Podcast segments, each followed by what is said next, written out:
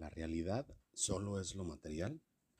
Matt Dillahunty dice lo siguiente, un Dios que no se manifiesta en la realidad no es distinguible de un Dios que no existe.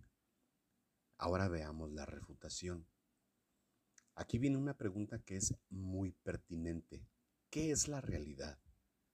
Es fácil deducir que para Dillahunty la realidad representa solo aquello que se puede probar empíricamente, aquello que entra dentro del marco del materialismo y del naturalismo, en un sistema natural completamente cerrado. Ante esto se pueden anotar dos cosas. Número uno, ¿por qué habría de eliminar a priori que Dios se manifiesta en la vida de las personas de formas que no están limitadas al naturalismo materialismo? Proponer que la realidad solo es dimensión empírica es argumentar en círculos, puesto que comienza con la presuposición del naturalismo y termina concluyéndolo. Número 2.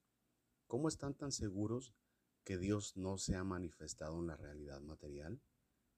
Para poder concluir que la intervención sobrenatural de Dios es ficción, es necesario desacreditar los testimonios de las decenas de millones de personas que a lo largo de la historia han asegurado haber presenciado o vivido un milagro.